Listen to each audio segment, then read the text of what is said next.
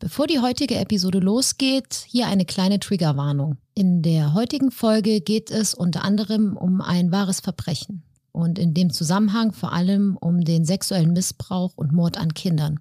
Solltest du ein Problem mit solchen Themen haben, überspringe diese Folge gegebenenfalls lieber. Ende mit Schrecken wird präsentiert von podriders.de, das Podcast-Netzwerk.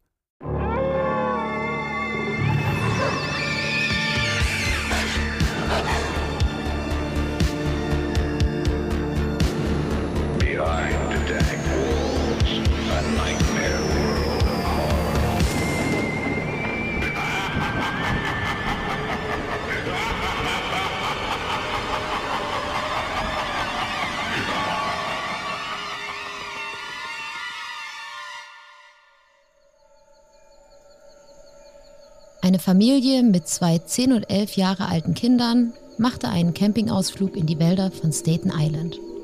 Es war Sommer, die Sonne brannte, es war beinahe windstill und sie errichteten gerade ihr Lager. Das Zelt der Eltern stand bereits. Jetzt fehlte noch das für die Kinder. Eine Feuerstelle hatte der Vater ebenfalls schon vorbereitet. Als alles aufgebaut war, brach die Familie auf, um gemeinsam das umliegende Gelände zu erkunden und Feuerholz zu sammeln. Sie hatten sich etwa 500 Meter vom nächsten Wanderweg niedergelassen, um zwar Ruhe zu haben, aber trotzdem nicht zu weit ab vom Schuss zu sein. Die Kinder sammelten fleißig Holz und verstauten es in einem Korb. Die Mutter hielt währenddessen Ausschau nach essbaren Pilzen. Als sie so durch die Natur streiften, fragte der Vater seine Kinder, ob sie schon einmal von Cropsy gehört hätten. Die Mutter warf ihrem Mann sogleich einen ernsten und verstimmten Blick zu. Doch der Vater fuhr fort. Er erzählte seinen Kindern eine Geschichte von einem Mann, der hier in den Wäldern leben soll. Einst war er ein normaler Kerl, doch ein Streich von Jugendlichen setzte seine Waldhütte in Brand und entstellte ihn grausam. Jetzt soll er umherstreifen und mit einer Axt Rache für sein Schicksal üben. Vor allem auf Kinder hätte er es abgesehen. Augenrollend und langsam wütend schritt die Mutter ein und beruhigte die zwar ungläubig dreinschauenden, aber doch etwas beunruhigten Kinder. Der Vater lachte und sagte, er hätte sich nur einen Spaß erlaubt. Natürlich gäbe es Cropsy nicht. Es sei nur eine Geschichte. Als die Familie zurück ins Camp kam, dämmerte es bereits. Sogleich entzündeten sie mit dem gesammelten Holz ein Feuer, kochten Essen und genossen den ruhigen Abend in ihrem Lager. Keine zwei Stunden später war es stockdunkel da allen der Tag in den Knochen hing, beschloss man, früh ins Bett zu gehen. Die Eltern schliefen in einem Zelt, die Kinder im anderen. Der Vater brachte die Kids ins Bett. Er wünschte ihnen eine gute Nacht und konnte sich nicht verkneifen, ihnen nochmal einen kleinen Schrecken einzujagen.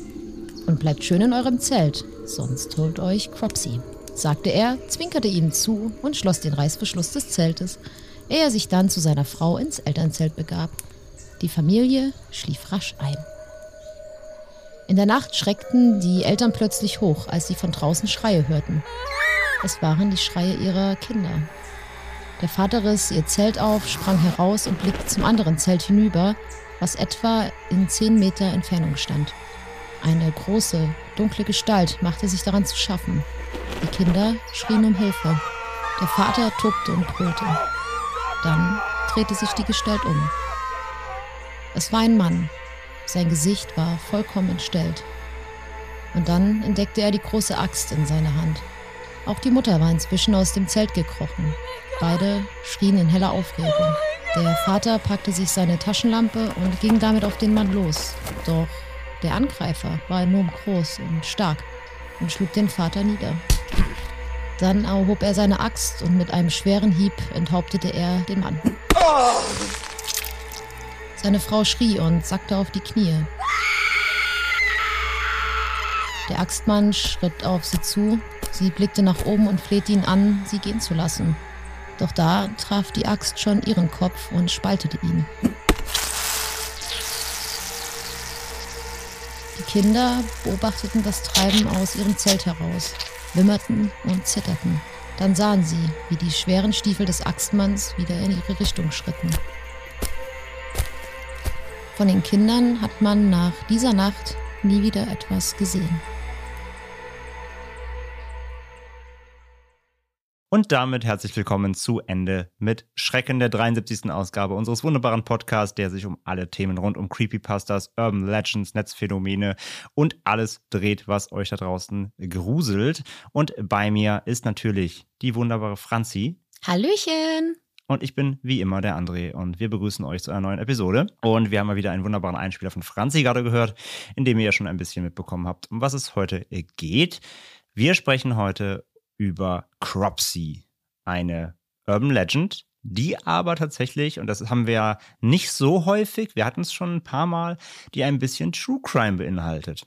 Heute sogar vielleicht ein bisschen mehr als sonst, denn hinter Cropsy steckt etwas Wahres. Und was das genau ist, das werden wir euch heute erzählen und uns mal anschauen, um was es sich bei dieser Legende denn so handelt. Aber bevor wir einsteigen, haben wir noch kurz ein bisschen Bing, bong, bong. Werbung. Die besten Werbejingles in ganz Podcast Deutschland, beigesteuert von Franzi. Vielen Dank, vielen Dank. ja, bevor wir einsteigen ins Thema, möchten wir euch nämlich heute zunächst mal einen anderen Killer vorstellen, und zwar einen sehr bekannten. Viele von euch kennen sicher noch die legendäre Mörderpuppe Chucky, die in den 80ern von Don Mancini erschaffen wurde und viele Filme nach sich zog. Dabei geht es um ein, ja, ein Ritual, das ein Killer namens Charles Lee Ray durchführt und dadurch seine Seele in eine sogenannte Good Guy Puppe hineintransferieren kann und äh, künftig in dieser Form dann mordet. Ja, Chucky. Der erste Teil erschien 1988 und brachte bis heute sechs Nachfolger hervor, sowie ein Remake im Jahr 2019. Und Chucky die Mörderpuppe ist natürlich absoluter Kult, hat viele, viele Fans. Und ich weiß noch, wie ich als Kind die ersten Teile natürlich viel zu früh im Fernsehen oder auf VHS gesehen habe und mich ganz schön gegruselt habe. Und die Chucky-Reihe oder auch Child's Play, wie sie im Original heißt, vermischte schon immer Horror und Comedy. Chucky war außerdem kein stummer Killer, sondern hat seine Opfer verhöhnt und immer wieder fiese Sprüche abgelassen. So wie du, Franzi. Ganz genau. Und als er dann mit Tiffany in Chucky und seine Braut auch noch eine weibliche Killerpuppe an die Seite gestellt bekommen hat, gab es in Sachen Kreativität einfach kein Halten mehr für diese Reihe und sie wurde einfach immer abgedrehter. Ja, allerdings und auch immer witziger und hat immer mehr Horror eben und Comedy vermischt. Und ja, jetzt ist Chucky jedenfalls zurück, denn es gibt eine Serie eine Chucky-Serie. Und dabei geht es um eine amerikanische idyllische Kleinstadt und die wird von Chucky ins Chaos gestürzt, nachdem eine der bekannten Good Guy-Puppen eben aus dem Original auch auf einem Flohmarkt auftaucht. Und ja, wie soll es anders sein, werden daraufhin die Bewohner mit einer Reihe von grausamen Morden konfrontiert und in der Zwischenzeit schleichen sich äh, alte Freunde und Feinde aus Chuckys Vergangenheit in die neue Welt und drohen die Wahrheit hinter Chuckys mysteriöser Herkunft aufzudecken. Das Ganze wird in einem bunten Coming-of-Age-Setting inszeniert mit natürlich neuen Charakteren, neuen frischen Charakteren, die in dieses Franchise hineinstoßen und bringt aber auch alte Bekannte aus dem Franchise zurück, wie Jennifer Tilly, die also Chuckys Braut spielt, oder auch Erzfeind Andy, das ist das Kind aus dem allerersten Chucky-Film von 1988. Und generell gibt es viele Easter Eggs für Fans zu entdecken und Chucky ist eben zurück in alter Slasher-Tradition und an Friesensprüchen mangelt es ihm auch im Jahr 2022 natürlich nicht. Ja, und für alle, die jetzt richtig Bock auf ein bisschen Chucky-Action haben, ihr könnt die Serie ab sofort auf Sci-Fi sehen. Und den Sci-Fi-Channel könnt ihr zum Beispiel über Sky empfangen. Die erste Staffel startete letzten Mittwoch am 19. Januar und ab jetzt gibt es jeden Mittwoch wöchentlich eine neue Episode. Wenn ihr jemand seid, der so Serien lieber binscht zusammen, natürlich könnt ihr auch alle Folgen nach der Ausstrahlung on Demand anschauen. Und weitere Infos findet ihr natürlich in unseren Show Notes. Das war Bong Bing Bong. Werbung Ende. So, so viel zu äh, Chucky. Jetzt kommen wir aber zu unserem heutigen Thema. Es geht um Cropsy. Und Cropsy ist eine klassische Lagerfeuergeschichte, ja, die man sich unter Kindern und Jugendlichen erzählt hat. Und Eltern erzählten sie auch ihren Kindern, also sie kamen eigentlich von den Eltern, damit sie nicht alleine zu lange und zu weit wegbleiben, nicht alleine in den Wald gehen. Wir kennen das, wir hatten das schon bei vielen Legenden, dass sie quasi äh, Erziehungsmaßnahmen sind, äh, oft, oft etwas äh, düstere. So auch eben hier, es wurde erzählt, geht nicht allein in den Wald, geht nicht allein an den Fluss, bleibt nicht zu lange weg, denn Cropsy wartet auf euch. Und die Geschichte oder die Legende verbreitete sich vor allem in den 50er und 60er Jahren in den USA, regional vor allem in New York entlang entlang des Hudson River bis hin nach Staten Island. Und wie bei Legenden üblich, verbreiteten sich verschiedene Versionen darüber, wer Cropsy war.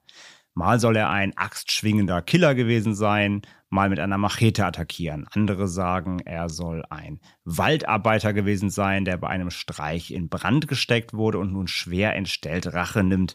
Aber die weit verbreitetste Version ist, dass Cropsy ein entflohener Patient aus einer Nervenheilanstalt war. Auch das ist ja ein ziemliches Klischee mit den Heilanstalten. Er soll auch einen Haken statt einer Hand haben. Das erinnert mich ein bisschen an Candyman. Oder an Ich weiß, was du letzten Sommer getan hast. Auch das, aber auch da, Candyman war vorher. Also auch selbst das Element äh, hat man, glaube ich, eher aus Candyman, wo es so wirklich prägnant in den Horror reingekommen ist. Und er würde auch Kindern eben auflauern, sie entführen und in ein altes Tunnelsystem auf Staten Island bringen. Die Legende verbindet damit ja halt den klassischen Boogeyman, ja, also einen Kinderschreck, eine Kinderschreckfigur mit dem Klischee von eben Nervenheilanstalten und dem entflohenen gefährlichen Patienten. Ja, das kennt man ja aus vielen Legenden, greifen Dutzende Horrorfilme auf. Das ist ja schon ein sehr, sehr abgebrühtes Klischee. natürlich gab es in dem Zuge auch Berichte, dass Cropsy wirklich existieren soll und auch gesehen wurde. Das war aber entweder ja die blühende Fantasie der Kinder oder eben böse Streiche. Und hier könnte unsere Folge tatsächlich theoretischerweise schon enden, denn mehr als eine Lagerfeuergeschichte ist Cropsy wirklich nicht. Ja, es könnte die kürzeste Ende mit Schreckenfolge aller Zeiten sein. Genau. Aber. Genau, aber, das hat man ja wahrscheinlich schon rausgehört, dass das kommt. Das könnte so sein, wäre da nicht der Umstand, dass in den 70er und 80er Jahren plötzlich wirklich eine Reihe von Kindern und Jugendlichen in und um Staten Island verschwunden sind. Und diese Fälle sorgten dafür, dass dann immer mehr Menschen glaubten, dass die Legende von Cropsy wirklich wahr ist. Mhm. Und wir haben die vermissten Fälle jetzt einmal für euch zusammengefasst. Zuerst haben wir da Alice Pereira, eine Fünfjährige, die 1972 verschwunden ist. Sie verschwand, nachdem ihr Bruder sie für einen Moment allein gelassen hatte. Sie spielten in der Lobby eines Gebäudes, aber Berichten zufolge könnte Alice auch in einem Park in der Nähe gesichtet worden sein. Und nach dem Verschwinden wurde Alice leider nie wieder gesehen. Ja, der zweite Fall ist Holly Ann Hughes, ein siebenjähriges Mädchen, die ist 81 verschwunden. Und Holly kehrte nicht nach Hause zurück, nachdem sie mit ihrer Freundin in einen Laden gegangen war, um ein Stück Seife zu kaufen. Ein Auto der Marke Volkswagen hielt bei Holly und ihrer Freundin an und jemand zog Holly in den Wagen und fuhr dann mit ihr davon. Ihre Eltern erstatteten eine Vermisstenanzeige und es wurde eine Suchaktion eingeleitet. Bei der Befragung gaben mehrere Augenzeugen an, Holly mit einem Mann gesehen zu haben. Auch sie ist nicht aufgetaucht. 1983 verschwand dann die elfjährige Tiaise Jackson. Sie wurde als vermisst gemeldet, nachdem ihre Mutter sie zum Einkaufen geschickt hatte und sie nicht mehr zurückkam. Sie wurde zuletzt gesehen, als sie am 14. August 1983 das Mariners Harbor Motel in Staten Island verließ. Dann haben wir noch Hank Jefforio, der war bereits 21 Jahre alt, als er verschwand, nämlich 1984. Und Hank wurde als vermisst gemeldet, nachdem er eines Abends nicht nach Hause zurückgekehrt war. Er wurde als langsam beschrieben, hatte ein IQ in den 70ern und zum Zeitpunkt seines Verschwindens war er 21 Jahre alt, aber eben Berichte sagen, er hatte eher so äh, die Denkweise eher so eines acht- bis zehnjährigen. Ne? Und Augenzeugen berichten, dass sie Hank zuletzt in den frühen Morgenstunden zusammen mit einem Mann in einem örtlichen Diner gesehen haben. Seine Leiche wurde nie gefunden. Und als letztes haben wir Jennifer Schweiger, eine Zwölfjährige, die 1987 verschwunden ist. Jennifer, die mit Trisomie 21 geboren wurde, wurde am 9. Juli als vermisst gemeldet. Zeugen sahen Jennifer mit einem Mann spazieren gehen. Ihre Leiche wurde nach einer 35-tägigen Suche unterirdisch gefunden und große Teile der Bevölkerung haben bei dieser Suche geholfen. Beim Durchkämmen der Gegend um die Willowbrook State School fiel dem pensionierten New Yorker Feuerwehrmann George Kramer eine bestimmte Stelle ins Auge. Als er mit der Polizei zurückkehrte, wurde die gesamte Leiche aus einem flachen Grab ausgegraben und die Überreste wurden eindeutig als die von Jennifer identifiziert. Die Polizei durchsuchte das Gelände nach Beweisen und fand einen provisorischen Lagerplatz in der Nähe von ihrem Grab. Ja, und während all dieser Jahre bekam man also den Eindruck, dass die Boogeyman-Geschichten eben doch wahr wären. Ja, es wurde sich von Cropsy erzählt und plötzlich verschwanden wirklich immer wieder Kinder genau in dieser Region. Aber letztendlich kam raus, dass es sich um keine fiktionale Horrorgestalt handelte, die da irgendwie rumschlich. Also kein Jason Voorhees, kein Michael Myers, sondern um einen echten Menschen. Und sein Name war Andre Rand. Geboren wurde er als Andre Russian am 11. März 1944. Wann und warum er seinen Nachnamen zu Rand wechselte, ist unklar. Und Rand hat auch eine jüngere Schwester. Und am 27. März 1958 starb der Vater der beiden Kinder. Da war Andre Rand gerade 14 Jahre alt. Die Mutter wurde daraufhin wegen psychischer Probleme im Pilgrim Psychiatric Center in Brentwood, New York eingewiesen. Laut Andres Schwester hatten die Kinder trotzdem eine weitestgehend positive Kindheit und es gab auch keinerlei häusliche Gewalt oder gar sexuellen Missbrauch in der Familie, wie sie mal in einem Interview sagte. Mit 20 Jahren begann Andre Rand als Hausmeister und später auch Krankenpfleger in der Willowbrook State School of Staten Island zu arbeiten. Und zwar zwischen 1966 und 1986. Er lebte und schlief in den Wäldern rund um die Einrichtung in selbst errichteten Lagerplätzen. Also im Grunde war er eigentlich obdachlos. Und wer jetzt aufgepasst hat, der kann schon Dinge kombinieren, denn die Willowbrook State School war nämlich der Fundort der Leiche von der verschwundenen Jennifer Schweiger, die uns Franzi vorhin kurz vorgestellt hat. Und wir denken, es ist deswegen ganz interessant, mal ein paar Infos zur Willowbrook State School herauszugeben. Die Willowbrook State School war von 1947 bis 1987 eine staatlich geführte Einrichtung für Kinder mit geistigen Behinderungen im Stadtteil Willowbrook auf Staten Island.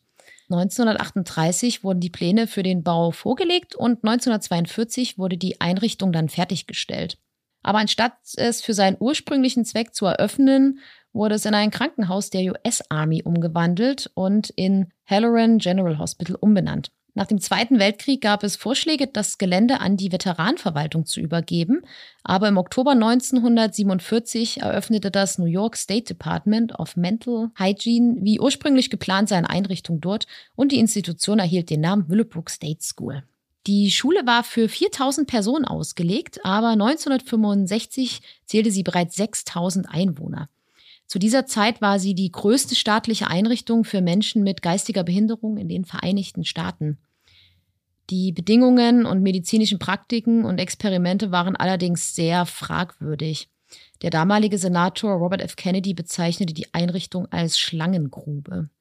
Die Einrichtung erlangte 1972 eine landesweite Berühmtheit, als der bekannte Journalist Geraldo Riviera einen Bericht über die Zustände drehte.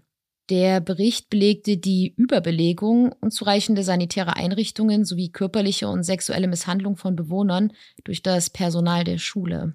Und der öffentliche Aufschrei führte 1987 dann zur Schließung der Einrichtung und zur Verabschiedung eines Bundesgesetzes zum Schutz von Menschen mit Behinderungen. Nach der Schließung entdeckten die Behörden, dass viele der ehemaligen Insassen zur Schule zurückkehrten und im unterirdischen Tunnelsystem darunter obdachlos weiterlebten, weil sie einfach nicht wussten, wo sie sonst hingehen sollen. Und eine Untersuchung der New York Times vom Februar 2020 ergab zudem, dass einige der ehemaligen von Willowbrook weiterhin in kleineren Gruppenheimen missbraucht wurden. Also wirklich eines, also ich habe mal, es gibt eine, kommen wir später noch zu, es gibt eine Dokumentation über diesen ganzen Fall und auch über Cropsy und so weiter. Und da gibt es dann Ausschnitte aus diesem TV-Bericht von damals. Und auch eben, wie die mit der Kamera eben durch dieses Heim gegangen sind. Und das ist, das sieht auch, ganz im Ernst, das sieht aus, wie, als ob jemand das russische Schlafexperiment verfilmt hätte. Also wie, so, wie man sich die Creepypasta vom russischen Schlafexperiment vorstellt, so sieht das da, sah das da wirklich aus. Also die Kinder sitzen irgendwie nackt auf dem Boden in der Ecke, ganz verkrümmt und äh, keiner kümmert sich und überall, ja, liegen Fäkalien rum und so. Also ganz furchtbar. Ganz, ganz furchtbar. Ja, das kennt man ja gefühlt immer nur so aus Horrorfilmen, wo man sieht, wie im psychiatrischen, also wie Menschen, die einfach Hilfe benötigen, psychiatrisch oder weil sie einfach ähm, eine Behinderung haben, äh, sieht man ja ganz oft, wie die misshandelt werden. Und vielleicht, ich glaube, viele denken noch, dass das einfach nur Fiktion ist, aber leider ist es ja einfach weltweit nach wie vor immer noch so, dass leider diese Menschen, ja, dass teilweise die Hilflosigkeit einfach ausgenutzt wird. Und ja, Leute, Menschen, Personal schrecklicherweise diese Menschen dann auch misshandeln, was ich sehr, sehr, sehr schrecklich finde. Ja. Und es ist halt wichtig, diese Menschen besser zu schützen. Auch mhm. heute noch. Es ist ja leider, man könnte jetzt Also es wäre schön, wenn wir jetzt sagen könnten, ja, aber heute gibt's das ja nicht mehr. Heute ist es ja anders, aber leider ist dem ja nicht so. Mhm, leider. Und halt, wie gesagt, diese Einrichtung war da wohl echt so eine Speerspitze der Grausamkeit, was das angeht. Und wie gesagt, es wurde aufgrund dessen der Schließung gab es dann erst dieses Gesetz zum besseren Schutz von behinderten Menschen. Also die, das war ausschlaggebend dafür, dass das überhaupt ins Rollen gekommen ist. Ja. Also ganz, ganz, ganz schlimme Sache. Jetzt aber zurück zu Andre Rand, unserem Cropsey quasi, unserem echten Cropsey. Denn seine Verbrechen an sich begannen schon viel früher. Rand kam nämlich zum ersten Mal am 25. Mai 1969 mit dem Gesetz in Berührung, als er ein neunjähriges Mädchen entführt und versuchte, sie zu vergewaltigen. Er wurde gefasst, bevor es zum Übergriff kam und verbüßte 16 Monate wegen versuchter sexueller Nötigung. 1979 wurde er beschuldigt, eine junge Frau und ein 15-jähriges Mädchen vergewaltigt zu haben, aber da keiner von beiden Anzeige erstattete, wurde Rand nie angeklagt. Man darf auch dabei nicht vergessen, dass er während dieser ganzen Zeit durchgehend in Willowbrook mit Kindern arbeitete. Und 1981 versuchte er, ein neunjähriges Mädchen mit Süßigkeiten in sein Auto zu locken. Und als sie sich weigerte, folgte er ihr nach Hause, wo sie sich versteckte. Auch hier wurde keine Anzeige erstattet. Und 1983 holte er eine Gruppe von elf Kindern ab, kaufte ihnen Essen und brachte sie zum Flughafen Newark, um die Flugzeuge zu beobachten. Obwohl keine Kinder zu Schaden kamen, wurde Rand wegen Freiheitsberaubung angeklagt, wofür er wiederum zehn Monate ins Gefängnis kam. Und trotz dieser ganzen Vorfälle wurde er erst im Jahr 1987 zum Hauptverdächtigen, nämlich im Fall von Jennifer Schweiger, weil sie unter Willowbrook begraben war und Rands Schlafplatz unmittelbar daneben lag. Er wurde zunächst befragt, gab die Tat aber nicht zu und musste wieder freigelassen werden. Und 1988 wurde Andrew Rand dann wegen Entführung und Mordes ersten Grades an Jennifer Schweiger angeklagt. Der Prozess beruhte ausschließlich auf Zeugenaussagen, da es einfach keine anderen Beweise gab. Und die Geschworenen in Staten Island konnten sich nicht zu einem Urteil über die Mordanklage durchringen und verurteilten Rand aber wegen Entführung ersten Grades. Er wurde zu 25 Jahren Haft, also lebenslänglich verurteilt. Dieses Urteil bezog sich allein auf den Fall von Jennifer Schweiger, aber es gab ja viele weitere verschwundene Kinder davor. Und nachträglich wurde in diesen Fällen auch noch gegen Rand ermittelt, da man einige davon mit ihnen in Verbindung bringen konnte.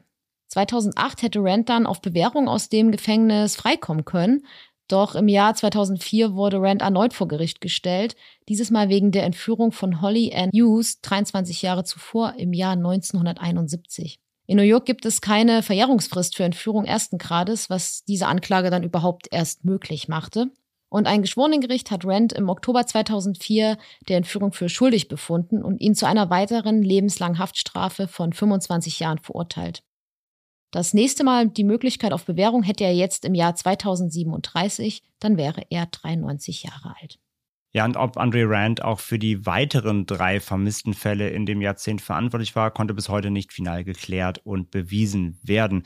Wir haben ja bei den verschwundenen Fällen ja gehört, dass er, beziehungsweise dass die Opfer immer wieder gesehen worden sein sollen. Ja, hier dieser Hank saß wohl mit einem Mann in einem Diner und auch ähm, ja, mit anderen Mädchen soll er gesehen worden sein. Also es sieht danach aus, als ob das immer eben Andre Rand war, aber es kann eben nachträglich nicht mehr nachgewiesen werden. Und daher wird er auch nur als mutmaßlicher Serienkiller bezeichnet. Ja, also er ist mehrfacher Entführer, aber er darf nicht offiziell als Serienkiller bezeichnet werden, weil er eben für diese ganzen anderen vermissten Kinder, also er konnte nie nachgewiesen werden, dass er die alle ermordet hat. Deswegen mutmaßlicher Serienkiller.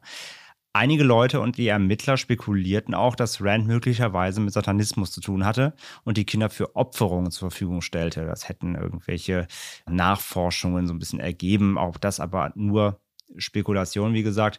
Manche glauben auch, dass Rand bei der Durchführung seiner Verbrechen nicht alleine war und Komplizen hatte. Auch das unbelegt. Und viele glauben, dass er die Kinder an seine Freunde in dem unterirdischen Netzwerk von Obdachlosen und geistig eingeschränkten Menschen weitergab, die in den Tunnelsystemen der ehemaligen Willowbrook State School lebten.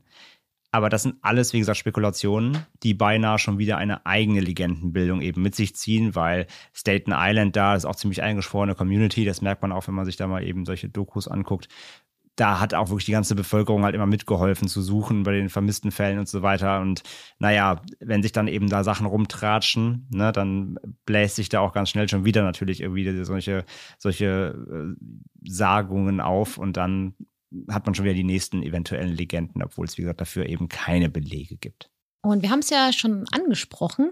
Wenn ihr mehr über diesen True Crime-Fall erfahren wollt, legen wir euch eine Dokumentation ans Herz. Diese heißt Cropsy und ist von 2009. Die Regie führte Joshua Seaman. Der hat unter anderem auch die Sons of Sam-Serie für Netflix gedreht. Mhm. Und Barbara Brancasio. Das ist eine 90-Minuten-Reportage über den Fall und die Legende. Es gibt außerdem Interviews mit Zeitzeugen, Gerichtsberichte und so weiter. Die ist sehr gut und außerdem sehr detailliert. Da gibt es eben auch die Originalaufnahmen dieses TV-Berichts ne, von dem Reporter über die Willowbrook School. Und eben wirklich, also die 90 Minuten ist wirklich Spielfilmlänge. Und äh, kommen halt wirklich auch die ganzen Eltern der vermissten Kinder zu Wort. Und du siehst halt auch den Andre Rand vor Gericht und so weiter und Aussagen von ihm, von Polizisten. Und ja, wie gesagt, sehr viele Einblicke in diese, in diese Staten Island-Welt da eben. Wie gesagt, ist echt nicht schlecht gemacht. Und die Dokumentation kann man sich auf YouTube Genau, werden wir auch in den Shownotes natürlich verlinken. Genau. Es gibt außerdem aber noch einen bekannten Spielfilm namens The Burning von 1981. Die Regie führte Tony Malem. Filmprofi André. Hat der gute Herr noch irgendwelche anderen Filme gedreht? Ja, aber das ist schon sein bekanntester. Okay. Im Spielfilm geht es um einen Betreuer in einem Ferienlager, welcher Verbrennungen erleidet, als ein Streich tragisch schief geht. Und nach mehreren Jahren intensiver Behandlung im Krankenhaus wird er wieder in die Gesellschaft entlassen, auch wenn ihm einige soziale Fähigkeiten fehlen. Und es folgt dann ein blutiger Amoklauf, bei dem sich der Hausmeister auf den Weg zurück in sein altes Camp macht, um einen der Jugendlichen zu konfrontieren, die ihn versehentlich verbrannt haben. Und der Mörder wird in dem Film auch Cropsy genannt und es basiert klar auf der Urban Legend und passt auch zeitlich genau in die Zeit, wo sich die Cropsy-Geschichte verbreitet hat. Hm, genau ganz bekannter Slasher ebenso, der im Zuge der ganzen Freitag der 13.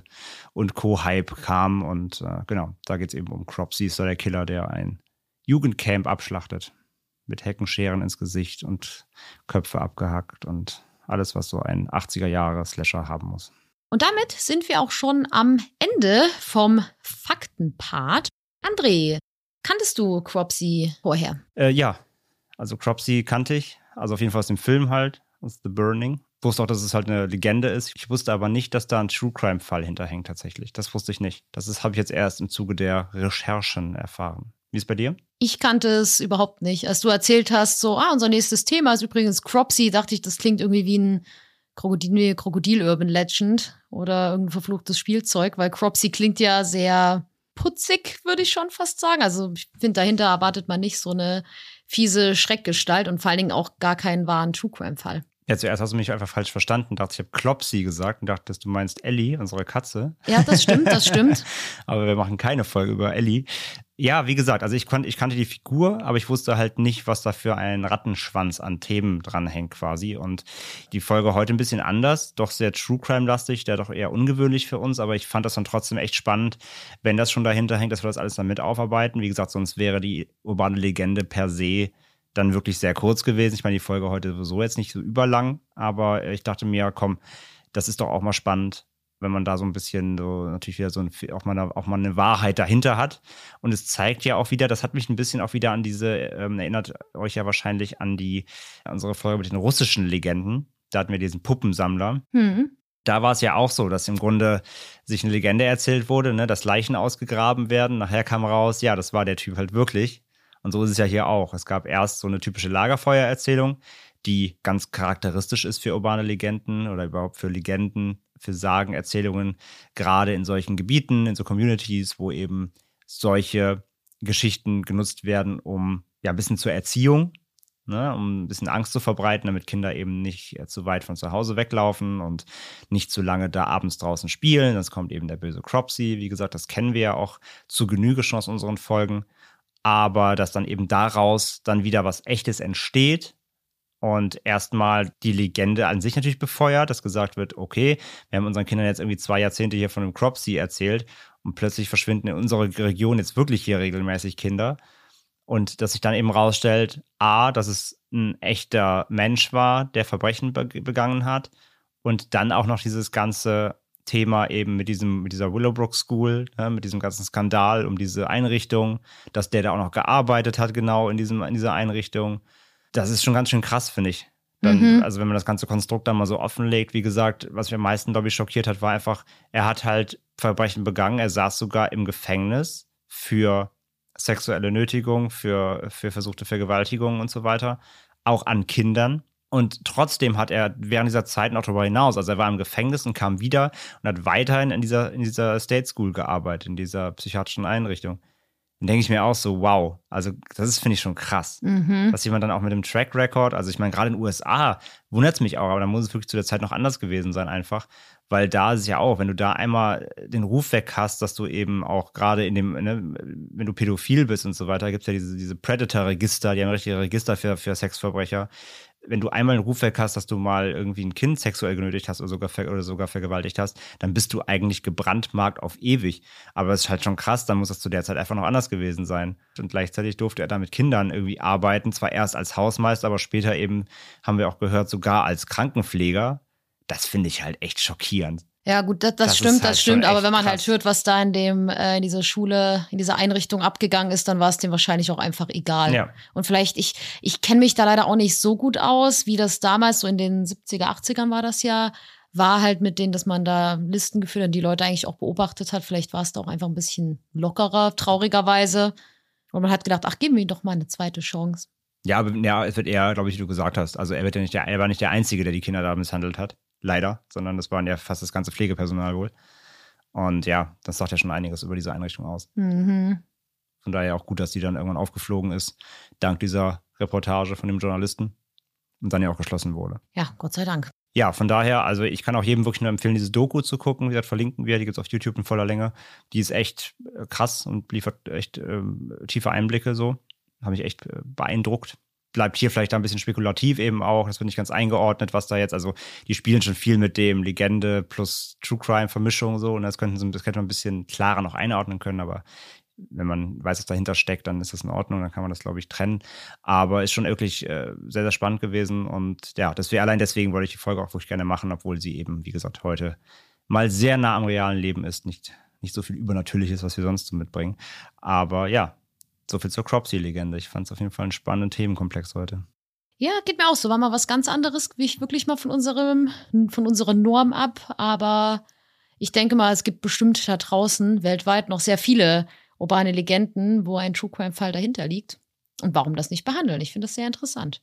Wie gesagt, also erstmal war es ja jetzt nicht, aber ich glaube, ich in dem Umfang war es jetzt doch mal noch ein bisschen mehr als sonst. Also dass irgendwo mal äh, echte Fälle hinterhängen oder was man das ableiten kann. Ja, selbst im Slenderman hatten wir ja diesen schlimmen Fall mit den Kindern, die es Mhm. nachgemacht haben. Ne? Also ein Fünkchen Wahrheit, wissen wir ja, verbirgt sich dann doch hinter den meisten Legenden irgendwo oder man kann zumindest Assoziationen rausziehen, aber heute war es auch noch mal ein bisschen ausführlicher als sonst. Aber ja, wie gesagt, das war Cropsy, ja, die urbane Legende, die leider dann zum realen mehrfachen Crime-Fall wurde.